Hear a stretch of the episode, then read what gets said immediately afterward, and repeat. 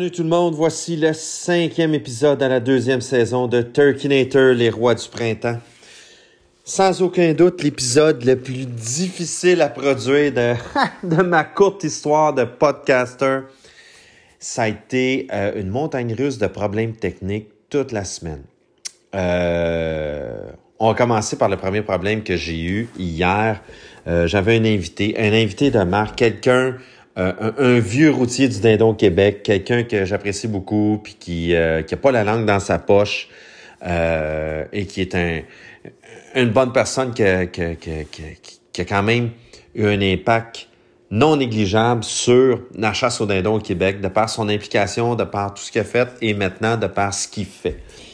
Je vous dis pas c'est qui parce que je veux garder la surprise. Ça va être un invité courant des prochaines semaines. On va replanifier notre euh, entrevue et je vais aller chez lui l'enregistrer live.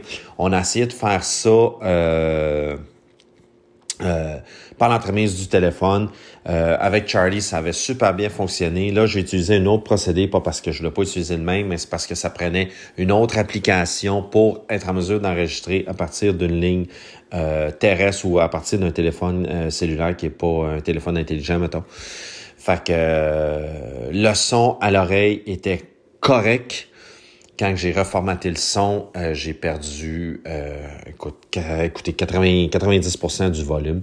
J'ai tenté de remixer, j'ai retravaillé ça, j'ai tout fait dans la soirée d'hier et une partie de la journée aujourd'hui et ça n'a pas fonctionné malheureusement. Donc, j'ai pas le choix de, de, de, de remettre à plus tard euh, cette entrevue et j'en suis euh, et je sais que vous m'écoutez je m'excuse encore et j'en suis sincèrement désolé. Et à tous ceux qui attendent l'épisode à, tous les euh, à tous les mercredis écoutez on est vous êtes 8000 997 auditeurs. C'est complètement capoté. On, presque pratiquement 10 000 personnes écoutent ces épisodes-là. C'est fou. Euh, donc, je vais essayer de pas vous décevoir et on va livrer un excellent épisode. Tantôt, je suis arrivé de travailler. J'ai commencé, j'avais, j'avais déjà au courant de la journée, fait que j'arrive au plan B. Donc, j'avais un paquet d'autres sujets dans lesquels je voulais vous amener puis vous parler un peu. J'enregistre l'épisode, je finis l'épisode, je suis tout content. J'enregistre l'épisode dans mon genre de studio improvisé, dans mon sol. Je monte à l'étage, je commence à jaser avec ma copine. Et là, j'écoute l'extrait sonore, m'assurer que tout soit comme il faut avant de publier en ligne. Et je me rends compte qu'on a un genre de bruit de fond, hein, quasiment un sonore de sous-marin. Problème avec mon micro. Ah, donc, j'ai dû euh, scraper le deuxième enregistrement. Donc, en réalité, ça fait trois épisodes que j'enregistre depuis hier pour être en mesure d'en livrer un.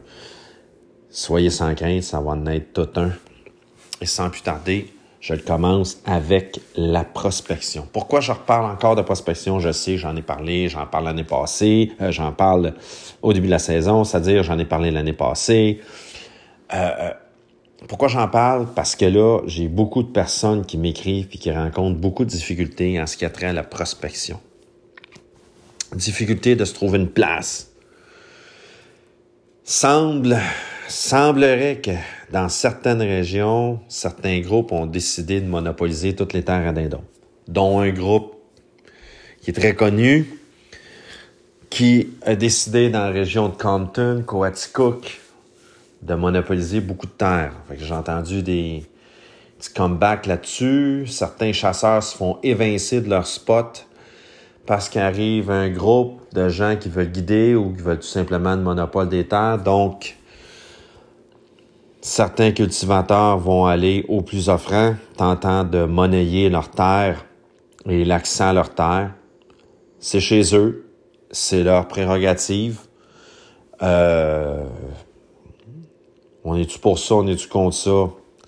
Sincèrement, c'est sûr que moi, je prône un accès généralisé pour que les gens aient des places pour chasser le dindon. Je trouve ça plate. Ce qui est en train de se passer au Québec, on assiste tranquillement à la gentrification de la chasse. C'est-à-dire que les gens qui ont des moyens vont être en mesure d'aller chasser. Et ceux qui, le kidam qui, avant, apportait une bonne bouteille de vin, un certificat cadeau, ou deux, trois steaks de chevreuil, une, poitrine de dindon, pour s'assurer d'avoir accès à un territoire giboyeux. Et tranquillement, ce type de chasseur-là est en train de se faire évincer de ses spots, puis ça, je trouve ça triste. Je ne sais pas si le gouvernement peut faire de quoi en ce sens.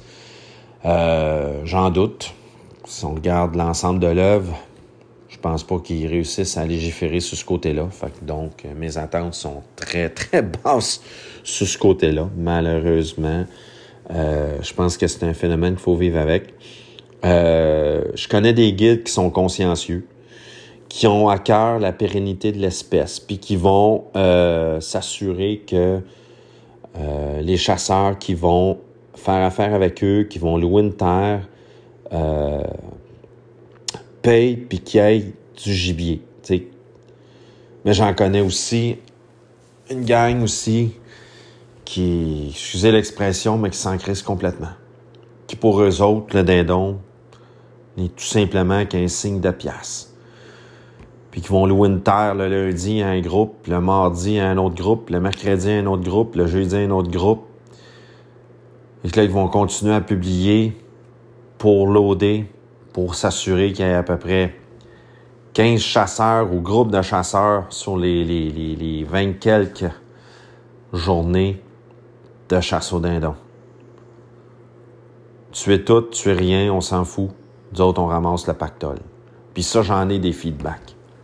Puis ceux qui guident au Québec, moi, je ferai pas de name dropping, là, parce que souvent, je prends ça aussi avec un bémol. Les gens m'écrivent. Il y a des gens, des fois, qui sont frustrés parce qu'ils n'ont pas tué aussi. Fait faut départager aussi l'ensemble de, tous les commentaires que je reçois. Mais inquiétez-vous pas, la majorité des pourvoyeurs guides au Québec, j'ai du feedback sur vous autres. Les plus connus aux moins connus, tout, à peu près tout le monde m'écrit pour me dire quel genre d'expérience.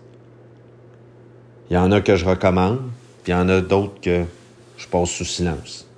Il y en a que pas parce que je j'ai pas le goût de parler d'eux autres, parce que bon, ce que j'ai entendu n'est pas tellement satisfaisant, donc j'hésite à envoyer des gens chez ces guides ou pourvoyeurs-là. Mais sachez qu'à la gang, on sait tout. Si votre but, c'est d'envoyer du monde chasser le dindon, quand ça fait dix jours en ligne, puis il y avait que ça chasse, puis il y avait deux tomes, puis un Jake sur le territoire, puis ça fait depuis l'ouverture que toute la gang est mort. Euh, tu sais, ça c'est comme dans tout, c'est ordinaire. Mais ça, on peut pas y échapper. Euh, c'est pas l'apanage de, de guides ou de pourvoyeurs du Québec, c'est de même partout. Je veux dire, j'étais allé en voyage de chasse en Saskatchewan, il y a plus d'une douzaine d'années. Puis je me suis fait arnaquer. Puis ça a été un voyage semi-désastreux. Mais bon, je suis pas le premier à qui c'est arrivé, puis je serai pas le dernier à qui c'est arrivé. Puis malheureusement, ben c'est ça. Pour le dindon, c'est plate.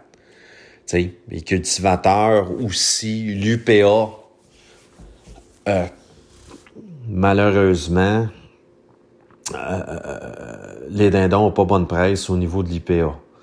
Donc, il y a une certaine haine envers les dindons qui est cultivée. Donc, ceux qui cultivateurs, si un gars vient y offrir de mettre 10 chasseurs sur sa terre pendant le mois que la saison dure, le trois semaines et demie, le mois que la saison va durer, puis qui voit la possibilité de faire abattre 15, 20, 25 dindons au lieu des deux ou des quatre dindons que les deux chasseurs ou le chasseur aurait abattu sur son territoire.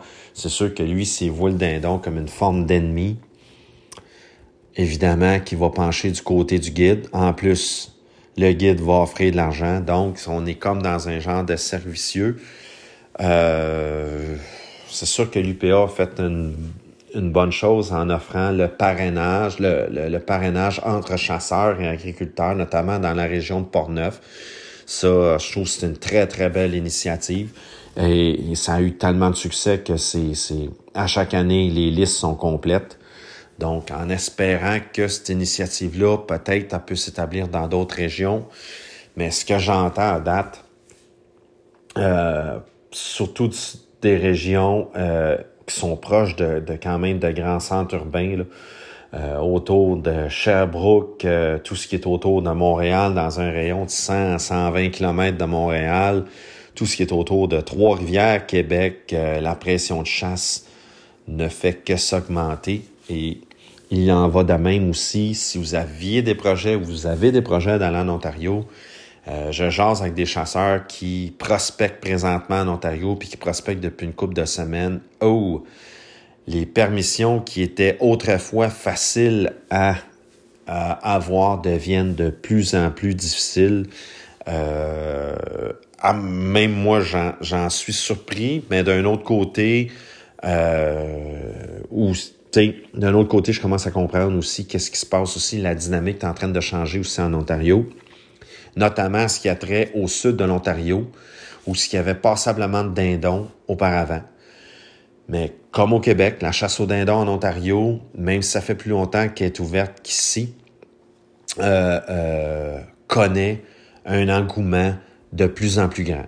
Euh, L'Ontario qui avait une formation avant qu'il fallait que tu ailles suivre en personne ou par euh, caméra web avec un DVD.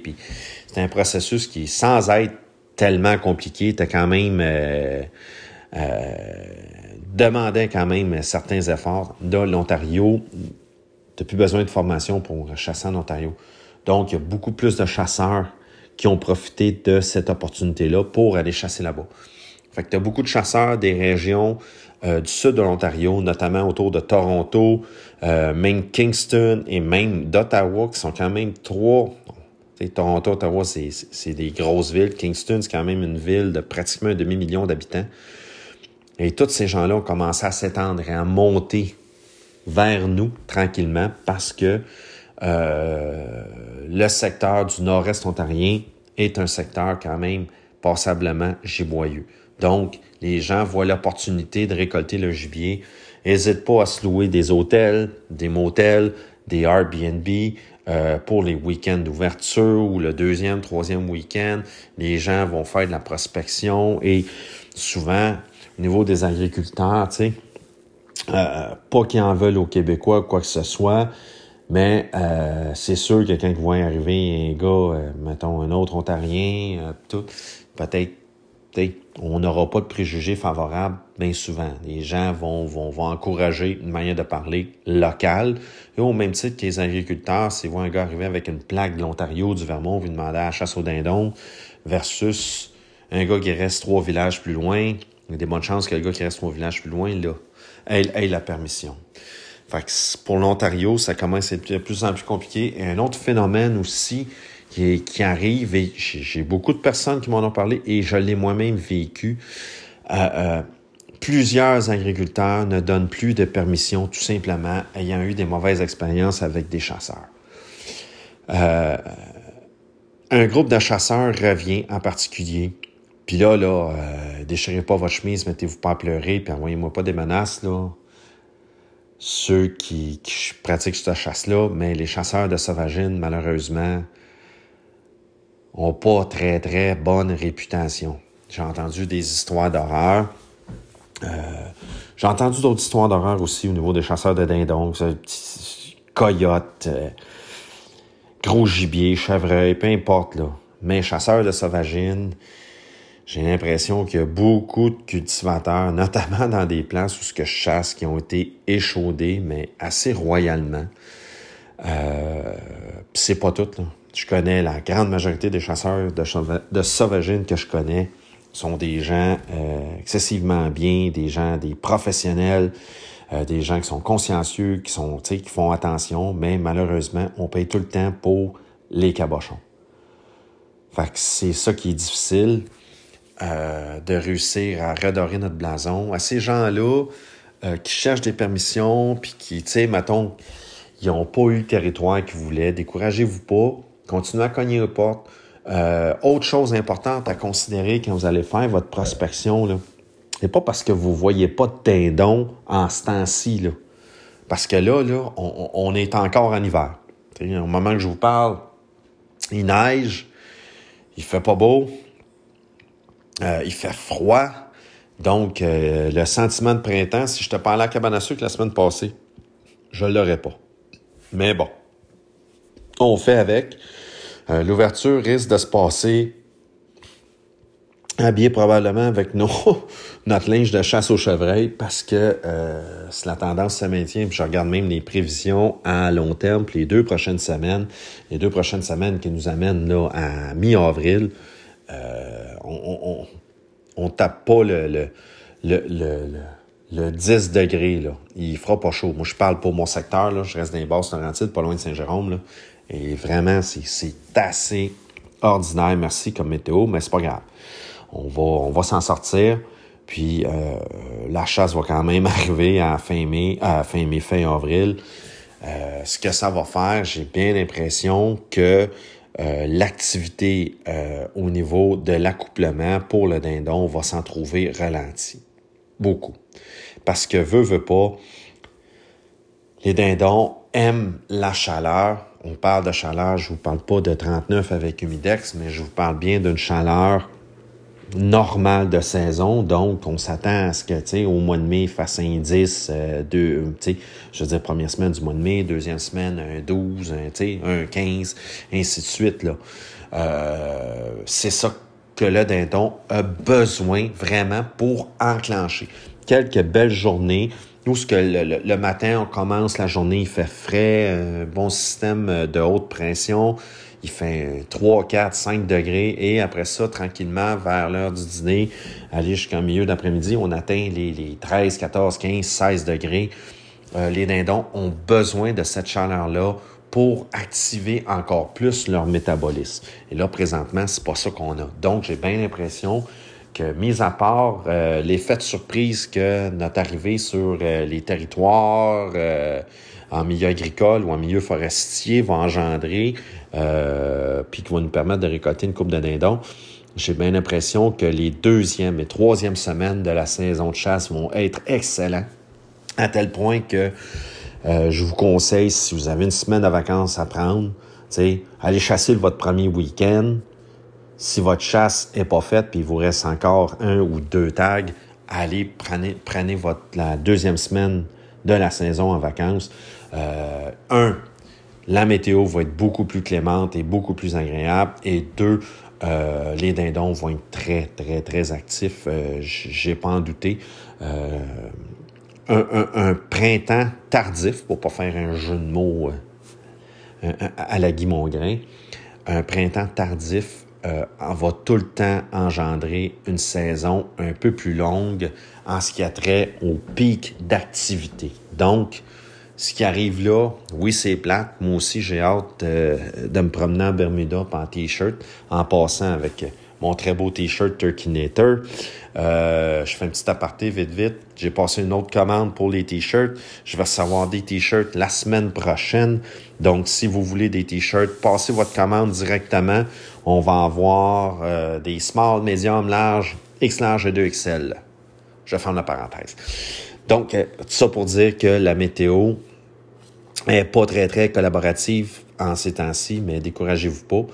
Euh, ça va s'améliorer. Et aussi, euh, si vous prospectez, puis vous voyez pas de dindon dans un territoire donné, mais vous regardez la place, c'est sûr que ça a l'air intéressant, il y a un potentiel, il y, a de la, il, y a, il y a de la nourriture, il y a de l'eau, il y a des perchoirs, allez demander la permission. J'ai un secteur comme ça en Ontario que j'ai demandé une permission en 2013 Premier dindon que j'ai tué là, c'était en 2016. Ça a pris trois ans. Il y avait une coupe, une coupe, euh, pratiquement une coupe à blanc, euh, quelques centaines de mètres de mon secteur. Ça avait perturbé l'écosystème, tout. Ça a pris une coupe d'années, mais je savais, je regardais, je regardais l'environnement autour. Je savais que ce secteur-là, tôt ou tard, serait productif. Donc, j'ai pris une chance, j'ai demandé la permission. Ça m'a coûté trois bouteilles de vin et ce secteur-là, je le chasse encore. Fait qu'il faut pas se décourager. Euh, Puis c'est pour ça aussi que je dis aux gens, attendez pas, là. Attendez pas euh, à fin mars pour justement apprendre qu'un tel ou un tel, si vous avez chippé votre permission, ben donc, euh, le cultivateur s'est décidé à chasser tout le kit, plus que vous attendez, moins que vous avez l'opportunité de vous virer de bord. Euh, moi, j'ai appris une place que je chassais, là, cultivateur. Il me disait ça, ah, mon voisin me disait ça en joke. Un jour, si jamais je gagne à l'auto, j'aimerais s'acheter ta ferme. Ah, fait qu'on trouvait ça drôle, tu sais. Ben, vous savez quoi? Le voisin en question a gagné à la loto plusieurs millions et a acheté la ferme du cultivateur chez qui je chassais. Eh oui, j'ai perdu, en tout cas, jusqu'aux dernières nouvelles, parce que lui, il chasse, mais on est en train de regarder ça. Peut-être qu'après sa chasse, il me laisserait y aller. J'ai perdu la permission ce ferme-là.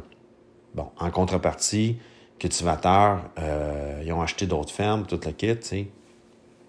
J'ai été chanceux, j'ai eu d'autres permissions ailleurs. Mais bon, faut, faut, faut jamais rien prendre pour acquis. Moi, je renouvelle à tous les ans, puis pensez pas que c'est plus facile pour moi, puis pensez pas que tout le monde m'appelle, puis qu'ils m'offre leur terre, puis tout le kit, là. Je fais la même chose que vous autres. Je prends mon pick-up, puis je m'en vais faire le tour des rangs, puis je cogne aux portes, puis tout, puis c'est difficile, là. Avant, j'avais un pied à terre en Estrie, et je connaissais tout le monde autour de chez nous. J'ai été élevé là en partie. Mon père demeurait là. Au décès de mon père, euh, des années plus tard, j'ai vendu, j'ai vendu ce qu'on avait comme propriété là-bas. Et tranquillement, les propriétaires qui chassaient, il y en a qui ont vendu, euh, les nouveaux propriétaires veulent plus, euh, ou, certains membres de leur famille se sont mis à chasser de dindons. Euh, c'est ça qui est, c'est ça qui est plate un peu. Ce que ça a fait, ben, c'est, j'ai perdu plein de permissions, j'en ai regagné d'autres, j'en ai regagné des moins bonnes, toutes. C'est, à chaque année, c'est, euh, c'est un renouvellement. À chaque année, c'est quasiment un chemin de croix. Je réappelle tout le monde, je vais voir tout le monde, je recommence au complet le processus sans jamais rien prendre pour acquis. Un bon truc aussi que je peux vous donner pour ceux qui cherchent là puis qui ont de la misère à trouver, parlez-en à vos familles, parlez-en à vos amis, confrères de travail. Euh, moi, j'ai eu des permissions par l'entremise d'amis, d'amis, de, de, de, de, confrères de travail, de confrères de travail, de, d'une conjointe, ainsi de suite. De, tu sais, euh, euh, à la gang, on sait tout. Le monde savent que vous, que vous chassez le dindon, que vous cherchez un spot, mais jasez. Tu sais, le fait que des fois que ça vient d'une connaissance, puis même deux, trois degrés de séparation de connaissance, ça peut vous aider grandement à vous trouver une place. Un coup, vous avez trouvé une place, même si c'est pas le meilleur des spots, puis le deuxième voisin vous a déjà dit non, puis blabla. Faites vos preuves à place, faites-vous apprécier, soyez correct, respectez ce que le propriétaire vous demande ou exige comme condition. Démontrez-lui que vous êtes un professionnel, que vous êtes correct.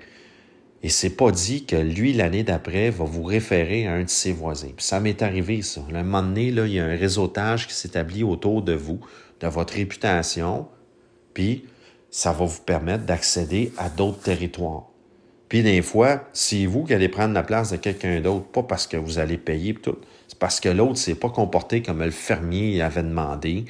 Il n'a pas respecté ses conditions, peu importe les conditions, là, on s'entend, des conditions normales, euh, se stationner à telle place, de pas, de pas marcher à telle place, de, de, de s'éloigner pour euh, chasser dindons dans tel secteur, de texter ou d'appeler avant d'arriver. Ces choses-là, des choses somme toute assez banales, mais qui, des fois, pour des cultivateurs, sont importantes. Après tout, pensez-y deux minutes, là.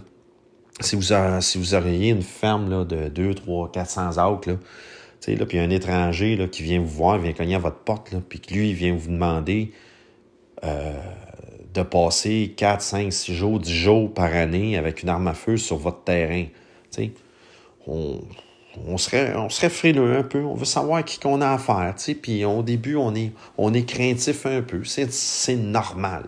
Fait faites-vous connaître, soyez respectueux, puis ça va débloquer, c'est sûr, c'est sûr.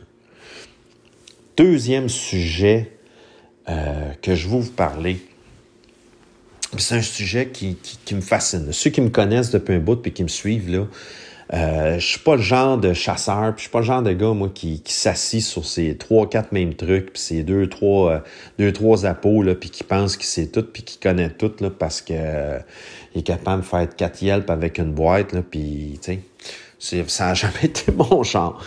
Moi, je je suis curieux de nature, je m'intéresse aux dindons sauvages. Avant même de m'intéresser à la chasse, je m'intéresse à, la biologie, je m'intéresse aux dindons, point. Je veux savoir euh, ses habitudes, ses mœurs, je veux savoir euh, tout au niveau de sa biologie, puis quand j'arrive à la chasse, mais je veux savoir aussi les meilleures techniques, comment le déjouer, puis ça pour dire qu'à chaque année, je tente d'introduire des nouveaux appels et des nouveaux appos, puis là, je me pratique. Puis là, j'essaie de maîtriser, excusez, de maîtriser ces appos-là pour qu'ils puissent me donner un coup de main à déjouer des gros tomes, notamment quand je vais chasser dans le sud des États-Unis ou dans certains secteurs du Midwest, des gros tomes qui sont rusés. Fait que j'ai besoin d'avoir euh, toutes les cartes dans mon arsenal pour être en mesure de déjouer parce que, bon, ils ont tout vu, ils ont tout entendu, tu sais. Il y a quelques semaines, je suis tombé sur un podcast, sur Spring Legion, un podcast américain, avec un dénommé Roger Parks, qui est un fabricant d'appos aux États-Unis, qui fait des pots des appos à friction, qui ne font que des sons de mâle. Vraiment, j'étais impressionné. Les échantillons sonores que j'ai entendus, puis après ça, je suis allé voir, on s'est voir, Roger Parks sur YouTube, le Gobbler Yelp, et son Gobbler Clock, c'est surtout ce dernier qui m'intéresse. Le Gobbler Yelp va surtout être pratique et, va surtout servir pendant la chasse d'automne. Tandis que le Gobbler Clock est un call très, très, très versatile qui va nous aider à déjouer un dindon en situation de chasse printanière. Comment puis pourquoi? Faut savoir que les dindons, pendant l'hiver, comme j'ai déjà expliqué, il y a une hiérarchie qui s'établit. Donc, on a un groupe de tomes. Mettons qu'on a 12 tomes ensemble. On a 12 tomes ensemble. Les tomes vont se splitter dans, mettons, trois territoires. On va avoir trois groupes de quatre. Donc, dans le groupe de 12, vous allez avoir généralement trois tomes qui vont être dominants. Ça veut dire dominant. La dominance va être déterminée par l'entremise de combat et de, c'est vraiment le cas de le dire, de prise de bec. Si vous avez déjà vu deux dindons se battre, c'est carrément ça. Hein? Les deux se pognent les becs et les têtes font quasiment un nœud avec leur tête et leur cou, c'est-à-dire. Donc, ce que ça fait, c'est qu'un coup que la hiérarchie est déterminée, on va avoir le dominant, le numéro 2, le numéro 3, le numéro 4, et ainsi de suite, tout dépendant de la composition et du nombre d'individus dans le groupe. Donc, mon dindon numéro 1 s'accouple. Lui, c'est lui qui passe en premier avec la femelle numéro 1. Après ça, il accouple la femelle numéro 2, la numéro 3, la 4, 5, 6, parce que les dindons sont polygames. Tandis que mon mâle numéro 2, lui, il attend son tour. Il est jamais bien loin. Souvent, vous allez voir un groupe de deux tomes ensemble, ceux qui ont déjà vécu sans chasse, on a un qui parade. Tu sais, il se trotte. Ça, c'est notre dominant. Le deuxième à côté va se trotter un petit peu, mais beaucoup moins que l'autre, ou se trottera pas pantoute. On va en avoir un qui va être toujours au devant, va être le premier. Deuxième va être un peu plus en arrière. Quand l'autre se tourne, whoop, il devient demi-strot, il devient trois quarts strot ou quart strot tout simplement. Oups, se referme un peu la queue. Il dit à l'autre, non, non, non, c'est beau, c'est beau, gros, c'est toi qui, c'est toi qui s'en va. c'est toi, c'est toi qui s'en va voir euh, euh, la, belle Francine en premier. Manière de parler. Le deuxième tome, lui, exact, il reste à la remorque du premier. Mais le troisième et le quatrième, souvent, sont pas très, très visibles. Ils vont être visibles le matin, vont être visibles en fin de journée parce qu'ils vont rejoindre le groupe, mais bon, sont quand même un peu reclus par rapport au groupe parce que euh, euh, euh sont pas encore euh, dans l'ordre d'accouplement, sont quand même encore assez loin. Donc, tant que les deux premiers, soit qu'ils sont vivants, ou tant que les deux premiers se, se, déclarent pas pleinement satisfaits, de manière de parler, Les deux autres ne s'accoupleront pas. Donc, ce que ça fait, c'est que c'est les deux dindons, eux autres, se promènent un peu. Donc, ça promène un peu dans le territoire, tout. Souvent, c'est des dindons des deux, des deux ans ou des trois ans, des tomes de deux ans, de trois ans. Souvent, c'est les tomes que, euh, en majorité, nous abattons en situation de chasse. Donc, ils deviennent plus curieux, tout le kit. Euh, tentent de s'insérer à l'insu du tome dominant pour aller voir s'il n'y a pas une femelle, puis s'il ne serait pas capable de, d'en profiter pendant que l'autre est occupé un petit peu plus loin. Mais des fois, ces tomes-là vont fuir tout ce qui est son de femelle aussi, tout simplement parce que euh, les combats étaient un peu trop féroces, euh, sais en bon québécois, ils ont mangé un peu trop de volets, donc vont tenter de se pousser de ces tomes-là, vont tenter de, se pousser, pas juste de ces tomes-là, mais de ces femelles, vont se pousser un peu du groupe et vont rechercher la compagnie d'autres tomes, un peu comme ils faisaient pendant l'hiver. Donc, ils étaient dans le groupe de célibataires, de bachelors. Il y avait une belle camaraderie, malgré que les combats s'établissaient, les combats visaient, notamment, les premiers, deuxièmes, troisièmes dans, la hiérarchie. Mais après ça, le reste du groupe est un peu moins bagarreur, tout, et attendent leur temps parce que c'est des, sont plus jeunes ou des fois sont trop vieux. Certains, certains vont avoir des, des, des, des, problèmes de santé, de manière de parler, euh, vont avoir mal à une patte. Euh, ça va être des dindons qui euh, génétiquement parlant, sont moins équipés pour affronter euh, des anomalies au niveau des ergots, des fois au niveau des pattes. J'ai déjà vu ça, des dindons qui leur manquait un doigt ou qui avaient euh, une blessure à une patte, ce qui faisait que le dindon, il, il, il était beaucoup moins, euh, beaucoup moins engagé au niveau du groupe par rapport à un autre dindon qui est parfaitement en santé. Tout simplement parce que celui-ci est, pas capable de se défendre, il est pas capable d'assurer une certaine forme de, dominance, donc il va fuir les combats. Mais ce dindon-là, pour vous, c'est un, c'est un, tome, là. C'est un tome qui, qui, qui va avoir une longue barre, va avoir des ergots. Pour vous, c'est un, un, un, c'est une cible parfaitement acceptable. C'est un trophée. Et donc, cet homme-là, pour l'attirer, des fois, on simule des groupes de mâles ou on simule un mâle et le clock, et souvent ça, le clock, c'est un appel que le dindon fait pour signifier sa présence aux autres dindons. C'est comme si on disait Hey, salut ou allô, et l'autre dindon nous répond réciproquement un salut ou allô ou un peu importe. Donc, la peau en question que j'ai acheté reproduit ce son-là. Cette semaine, sur la page, je vais le mettre en photo, même en vidéo. Je vais faire un petit échantillon sonore avec ça. Ça va vous donner une idée de qu'est-ce que ça a de l'air et qu'est-ce que ça sonne. C'est sûr qu'au Québec, présentement, on chasse pas un dindon ultra, ultra farouche. dans certains secteurs, il commence à l'être de plus en plus parce qu'il est chassé depuis plusieurs années, puis il y a une bonne pression de chasse. Mais où est-ce que je m'en vais chasser? Dans le sud de la Georgie, en Caroline du Sud, dans deux semaines. Oh! Là, je vais me mesurer à un tout autre animal, à un, fantôme des marais.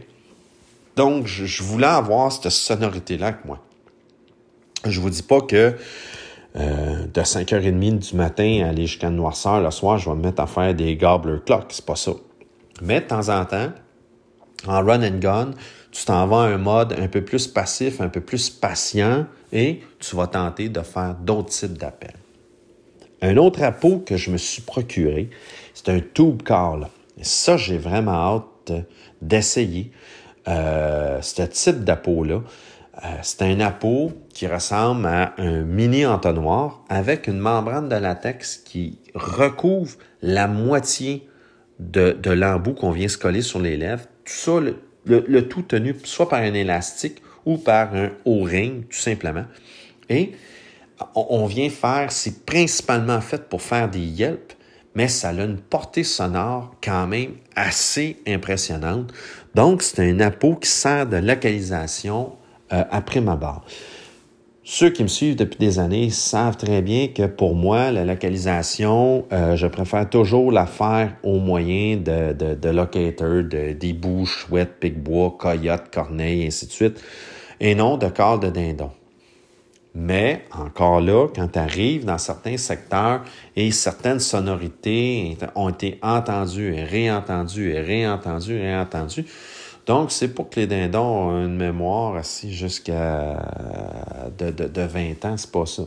C'est qu'il y a une désensibilisation qui se fait au niveau des dindons. le stimuli est moins là parce que le son, tu sais, il revient tellement souvent, puis c'est facile. Regardez juste quand vous chassez dans un secteur, quand les deux, trois premières corneilles se font aller le matin, généralement, ça va susciter des gambles.